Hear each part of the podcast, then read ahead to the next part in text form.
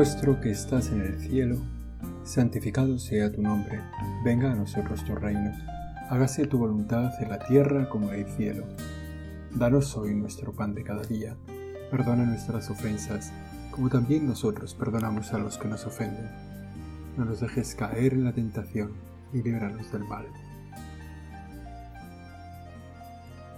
Nos ponemos en tus manos otra vez, Señor, para hacer este rato de oración. Este rato de oración en tu presencia, en, la conciencia de que nos estás escuchando, de que nos, bueno, de que nos salvas, de que estabas esperándonos, que a lo mejor llevas tanto tiempo esperándonos, o igual llevas en el fondo tiempo esperándonos para la confesión, pues a lo mejor. O llevas tiempo esperándonos para la Eucaristía, para darte para darnos tu gracia o y nos hemos hecho los remolores contigo. Bueno, gracias por tu paciencia con nosotros, no nos abandones nunca, nunca dejes de ser misericordioso con nosotros. Es una oración está un poco absurda porque no puedes. O sea, porque tu amor es tan infinito que no puedes abandonarnos. Y mira que te damos posibilidades, ¿eh? mira que te damos motivos y ocasiones para que nos dejes solo. Esta tarde que he tenido una conversación así con una persona, una conversación así complicada, ¿no? De las que dan ganas de decir nunca más, nunca más. Y seguro que a ti con nosotros te pasa lo mismo. De vernos actuar un día y otro día y decir nunca más. A este hijo mío ya basta, que le den morcilla, ahí se queda, me olvido de él. Y no puedes. Nos quieres tanto que no puedes. Nosotros que, que somos tan torpes, a veces con la gente que tenemos alrededor, pues, pues hacemos eso, ¿no? Decimos, ahí te quedas, nunca más. Bueno. Nos ponemos en tus manos, Señor, para que acojas nuestro dolor, nuestras dificultades, nuestras tristezas, para que nos ayudes en todos los momentos de nuestra jornada. Este pasaje del Evangelio de Lucas, en el comienzo del capítulo 8, nos puede ayudar para nuestra oración, porque es tan hermoso, ¿no? Que nos habla de esa, digamos, de esa parábola del sembrador tan conocida, pero que tiene un, un preámbulo que yo creo que vale la pena que lo miremos. Que lo miremos contigo, Señor, porque es tan bonito, es tan apetecible, es tan entrañable cómo nos gustaría que esto nos pasara cada día contigo, en, medio de la sencillez. Después de esto, iba él caminando de ciudad en ciudad, y de pueblo en pueblo, proclamando y anunciando la buena noticia del reino de Dios, acompañado por los doce, y por algunas mujeres que habían sido curadas de espíritus malos y de enfermedades. María la Magdalena, de la que habían salido siete demonios, Juana, mujer de Cusa, un administrador de Herodes, Susana y otras muchas que le servían con sus bienes. Qué bonita esta cercanía de Jesús, qué bonito este grupo de amigos de Jesús que van con él de ciudad en ciudad, de pueblo en pueblo, que llegan hasta nuestros días, esos mismos, el mismo Señor, los apóstoles, a través de sus sucesores, tantas mujeres que sostienen la vida de la Iglesia, la vida de esta comunidad cristiana. ¿Cómo se repite? Qué entrañable. Hombres y mujeres que, siguiendo al Señor, caminan de ciudad en ciudad y de pueblo en pueblo, proclamando y anunciando la buena noticia. Gracias, Señor, por esas personas fieles que nos hacen recordar esta primera compañía de Jesús. No sé si San Ignacio pensó en esta escena para poner nombre al grupo que Dios le pedía después de su conversión en, Manresa y, ponerle ese nombre de la compañía de Jesús, los compañeros de fatigas, como se ve en esta escena del Evangelio, como la compañía, igual nos, suena más ahora la compañía del Señor de los Anillos, ¿no? esa compañía que forma Bilbo, mejor dicho, Frodo, su sobrino, Frodo con algún elfo, algún enano, algún, algún humano, y, esa compañía maravillosa, y luego algunos más hobbies como él, y Gandalf, esa compañía maravillosa, que tiene cada uno una misión, y que ahí sacan adelante lo que se les ha confiado. Pues aquí vemos la compañía de Jesús.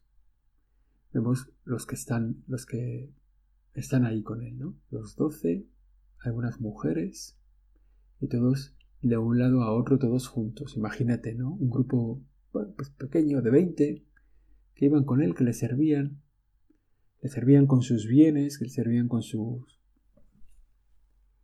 El tenerlo cerca, esta experiencia, Señor, de tenerte cerca, de formar parte de los tuyos, ser de esos a los que tú llamas amigos. Esa invitación que nos haces cada día a ser parte de los tuyos ya somos parte de muchas cosas, ¿no? Seguro que somos de un club, de una asociación, de un grupo, de un partido político, de una asociación profesional. Somos de tantas cosas. Ser también de los amigos de Jesús. Señor, hoy te queremos pedir ser hoy de tus amigos. Que en este tiempo de oración nos des las luces para que a lo largo de todo este día vivamos como amigos tuyos, como compañeros tuyos, como gente que te sirve con sus bienes, que te pongamos en tus manos nuestros bienes. Mirando esta escena del Evangelio tan sencilla, se nos ocurren cuántas conversaciones, cuántos aprendizajes, cuántas enseñanzas tan apetecibles ahora que tú ibas diciendo a tus apóstoles, a las mujeres que te acompañaban, ¿no? Esas conversaciones seguramente al final de la jornada en torno al fuego, o quizá alojados en algún pueblo de paso, cada uno a lo mejor en casas distintas de gente que os acogía. Bueno. Y nosotros aquí contigo, a veces con alguno de los doce también, o con algún presbítero, con otros amigos de Jesús, con las amigas de Jesús, gente normal acompañándote, acompañando al Señor. A veces también solos, como Nicodemo, no inventamos nada nuevo, con el grupo para conversaciones sobre lo que a todos nos interesa. Cuando nos ponemos en tu presencia, Señor, hay un bloque de gente para pedirte todos lo mismo a la vez, a veces con la misma palabra. Te rogamos, óyenos. Una invocación y otra invocación y nosotros te rogamos, óyenos. Seguramente también lo hacían así tus amigos entonces. Y cuando estamos juntos así, con un grupo de tus seguidores, de tus amigos, de tus discípulos, te queremos pedir por las preocupaciones comunes, pues por los problemas del mundo. Quizá ahora pensando un poquito el problema del hambre, ¿no? De tanta, tanta gente que no tiene para comer, de la guerra, del sufrimiento, el problema de la soledad, de la miseria, el problema de las tristezas, de la enfermedad, cosas que nos van tan por encima que no somos capaces de hacer nada, Señor, que es incapaz. Somos... Y a veces en esa oración así en grupo te ponemos estas peticiones. ¿no? También te ponemos las alegrías de lo que va bien, de lo que funciona. Ahora, ahora recordamos todas esas cosas y hacemos memoria de ellas y las ponemos en tus manos. Gracias, Señor, por tantas cosas, por unas, por otras. Lo que va bien, lo que va regular, lo que va mal. Ayúdanos a darnos cuenta de que el mundo, de que el mundo va bien, de que no fallas, de que estás ahí con nosotros, de que nos sostienes. Ayúdanos a darnos cuenta. Otras veces esas conversaciones como la de esos, esa compañía primera tuya que hemos recordado en el comienzo leyendo el Evangelio, otras veces esas conversaciones son a solas.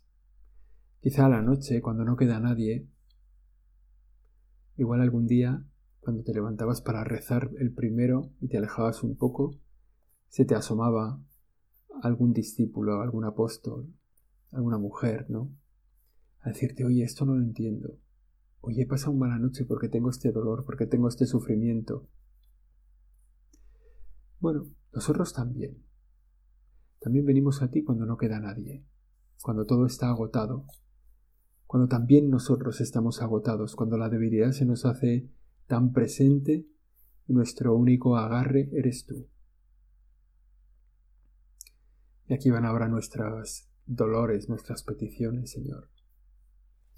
Las de nuestras familias, las de nuestros trabajos, las de los que nos han pedido que recemos por ellos. Pues ahora te los presentamos también.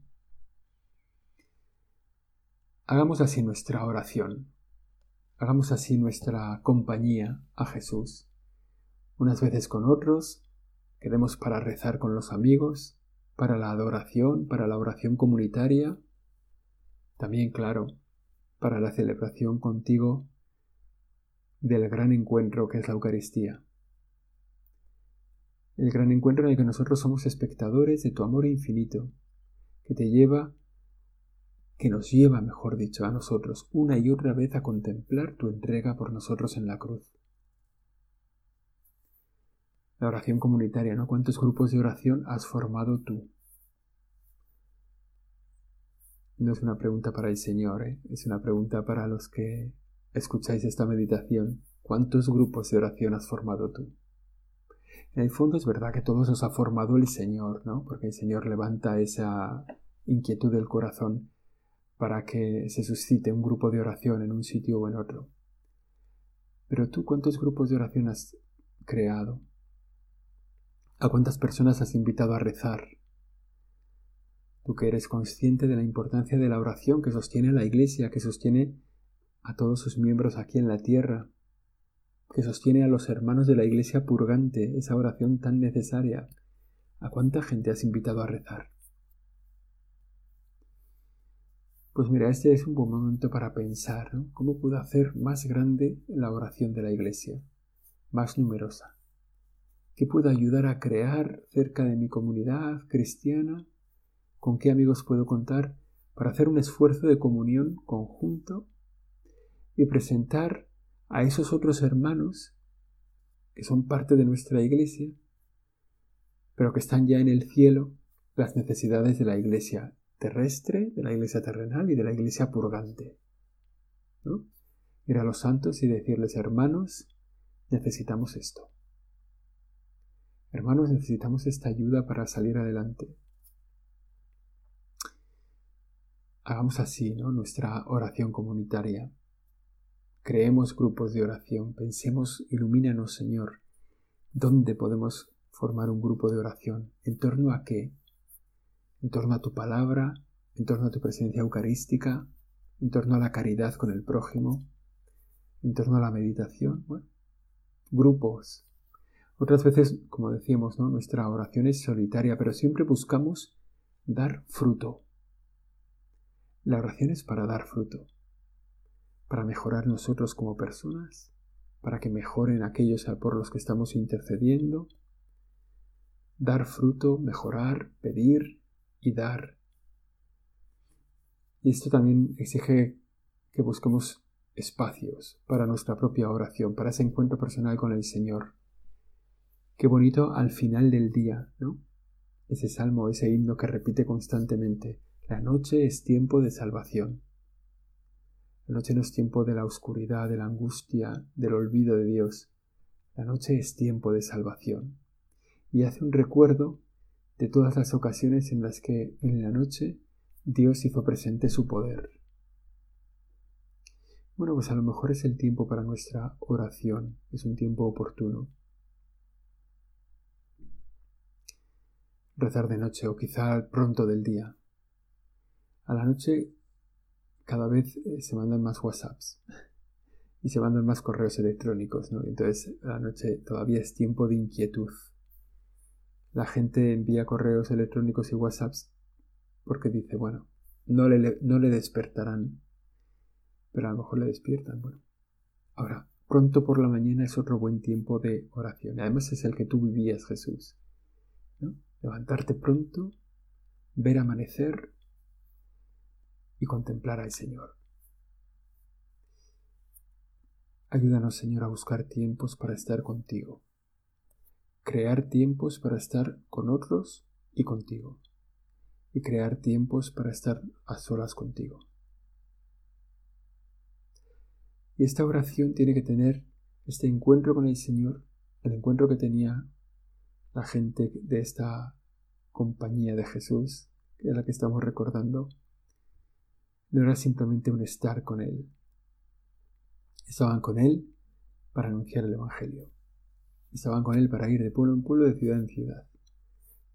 Es decir, nuestra oración, Señor, nos tiene que llevar a la misión. La compañía iba proclamando y anunciando el Evangelio. A veces nosotros, en este grupo de amigos tuyos, somos de los que van montados en el carro, no de los que tiran de él. Tú eres el primero que tira del carro, claro. Tú eres el que saca adelante las cosas, pero a veces nosotros simplemente nos montamos y esperamos a que alguien lo saque adelante. Quizá porque tenemos otras misiones o porque creemos que nuestros trabajos son más importantes o entonces vamos a la iglesia a recibir. Sin embargo, tú nos pides que demos. Nos quedamos un poco atrás en el anuncio porque sentimos que, que para el anuncio lo tienen que hacer los demás, que nosotros, bueno. Y ahí estabas tú un día con toda tu compañía, con todos tus amigos, cuando continúa el Evangelio de Lucas, ocurrió lo siguiente. Habiéndose reunido una gran muchedumbre y gente que salía de toda la ciudad, dijo en parábola, Salió el sembrador a sembrar, a sembrar su semilla. Al sembrarla, algo cayó al borde del camino. Lo pisaron y los pájaros del cielo se lo comieron. Otra parte cayó en terreno pedregoso y después de brotar se secó por falta de humedad. Otra parte cayó entre abrojos, y los abrojos, creciendo al mismo tiempo, la ahogaron. Y otra parte cayó en tierra buena, y después de brotar dio fruto, el ciento por uno. Quizá ya sabemos lo que esto significa, lo que significa esta parábola, pero en aquel tiempo todo parecía más raro y pidieron explicaciones, ¿no? Tiene que ver esta parábola con la potencia de la semilla y con la necesidad de una tierra que la acoja, una tierra buena. Sin olvidarnos, Señor, nunca de que tú eres capaz de sacar hijos de Israel de las piedras. Que tú puedes, bueno, como se ve algunas veces, que eres capaz de sacar un árbol de una muralla, que tu semilla es tan potente que es capaz de hacerse hueco entre las piedras de una muralla. En, en una ermita que hay en Navarra hay una hay un olivo que ha crecido en la pared de la ermita. En la parte alta no sé cómo, ¿verdad? No sé, quizá un pájaro, quizá el viento, no tengo ni idea. Llevó allí una semilla, que sería una aceituna, supongo, porque si no, no sé cómo va a salir un olivo, claro. No, no va a salir de... Bueno. Y ahí, en medio de la pared, a una altura grande del cielo, está el olivo. En la ermita de la Virgen de Mendía. Es increíble, ¿no? Dice, bueno, ¿y esta, esta semilla cómo llegó hasta aquí? La potencia de la semilla que es capaz de brotar en medio de la piedra. O sea que esto también conviene que no nos olvidemos. Nosotros que a veces somos un poco cardos o, fríos, un poco pétreos para recibir la semilla que Dios siembra en nuestro corazón, su palabra, pues no nos, no nos debemos desanimar. Seguro que tenemos conciencia, también hay una, hay una muralla que está llena de hierbas, ¿no? una muralla de piedra o sea, fuerte, firme, con piedra de sellar, con piedra bien encajada, y ahí en medio de la piedra han crecido infinitas hierbas. semillas que han llegado hasta allí y han buscado un hueco y han encontrado, bueno, no, especialmente fuertes, ¿no? no es como un olivo, pero Dios es capaz de sacar de cualquier lugar fruto. Aunque nosotros seamos pétreos, fríos, bueno, Él es capaz de sacar fruto. Y en esta semilla, en cualquier caso, nos habla de la importancia de ser tierra buena. De ser tierra buena. Digo que nosotros entendemos lo que significa, pero los apóstoles no lo pillaron mucho. Entonces, dice, sigue el Evangelio. Le preguntaron a los discípulos qué significaba esa parábola. Él dijo, A vosotros se os ha otorgado conocer los misterios del reino de Dios, pero a los demás en parábolas, para que viendo no vean y oyendo no entiendan. El sentido de, la parábola es este. La semilla es la palabra de Dios. Los del borde del camino son los que escuchan, pero luego viene el diablo y se lleva la palabra de sus corazones para que no crean y se salven. Los del terreno pedregoso son los que al oír reciben la palabra con alegría, pero no tienen raíz. Son los que por algún tiempo creen, pero en el momento de la prueba fallan. Lo que cayó entre abrojos son los que han oído, pero dejándose llevar por los afanes, riquezas y placeres de la vida, se quedan sofocados y no llegan a dar fruto maduro. Lo de la tierra buena son los que escuchan la palabra con un corazón noble y generoso, la guardan y dan fruto con perseverancia. Bueno, es, es, fácil de entender, ¿no? Esta, esta parábola, Señor. Porque la hemos escuchado muchas veces y porque tú das la explicación. Y en el fondo lo que nos hablas es de qué tierra somos nosotros, ¿no? ¿Qué tipo de tierra somos nosotros? ¿Qué pasa cuando la semilla asienta en nuestro corazón? La semilla de la palabra de Dios, el sembrador que sale a sembrar y echa la semilla. La semilla buena. Eso es importante, ¿no? Esa palabra es la semilla buena. Y a nosotros nos cayó en nuestro corazón y por eso estamos haciendo un rato de oración, porque, porque cayó en tierra buena. Pero al mismo tiempo somos capaces de ver mirando nuestra propia vida, cuántas veces esa semilla dentro de nosotros cayó como si fuera el borde del camino. Empezamos a creer, pero una tentación, el diablo, el enemigo vino, nos quitó, nos la arrancó. Y así a lo mejor vivimos un tiempo. O a lo mejor vemos hermanos nuestros que tienen eso, ¿no? Que el sembrador echó la semilla, pero pero alguien la arrancó. Otras veces nosotros mismos, ¿no? Hemos recibido la palabra de Dios en terreno pedregoso. La recibimos con, la con alegría, pero sin raíces y no dio fruto. Cuando vinieron las dificultades lo dejamos. Lo podemos ver también esto en nuestra vida o en la vida de tanta gente a nuestro lado, gente que se ha animado a seguirte, Señor, y que te ha dejado. Te pedimos por ellos ahora, Señor. Dales otra oportunidad. Sal otra vez a sembrar tu palabra, Señor, sobre ellos. Ayúdanos a ser, a preparar, a ser nosotros los que preparen esa tierra para que dé fruto. Que no vuelva a pasar que tu semilla caiga en balde, ni en nosotros ni en ellos. Otro cayó entre abrojos. Los que han oído, pero dejándose llevar por los afanes, las riquezas y los placeres de la vida se quedaron sofocados y no llegaron a dar fruto maduro. Lo mismo, Señor, te pedimos por ellos. Te pedimos en parte porque también nosotros somos de esos. ¿eh? También en nuestro corazón crece la cizaña al lado del trigo. También nosotros somos capaces de ahogar los buenos deseos que brotan en nuestro corazón. Le pasaba a San Pablo. San Pablo también hacía lo que no quería. Nosotros mismos, Señor, llevamos años haciendo lo que no queremos. Una parte de lo que queremos, y por eso al final del día te damos gracias, y una parte de lo que no queremos, y por eso al final del día te pedimos perdón. Esta es nuestra vida. Conseguir que cada día sean más cosas las que damos gracias que las que damos perdón. Y en el fondo es, ese es el objetivo de la vida cristiana, ir cambiando de tierra.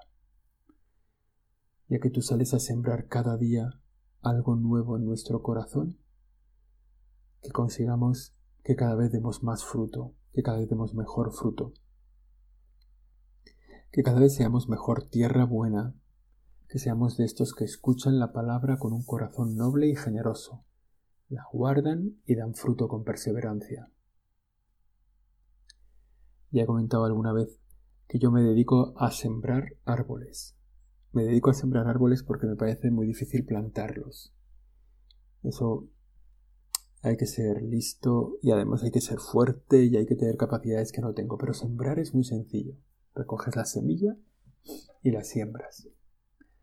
Y entonces, así en los últimos años, he sembrado nísperos, mandarinos, y ahora tengo sembrados pues unos ginkgo bilobas y unos dátiles y unos robles y luego tengo unos magnolios, que me parece el árbol más bonito. Y es muy bonito sembrarlos y luego cuidar, ver cómo empiezan a dar fruto. A veces tres meses esperando, regando algo que no se ve. ¿No? Sembrar la semilla y conseguir que la tierra la haga germinar.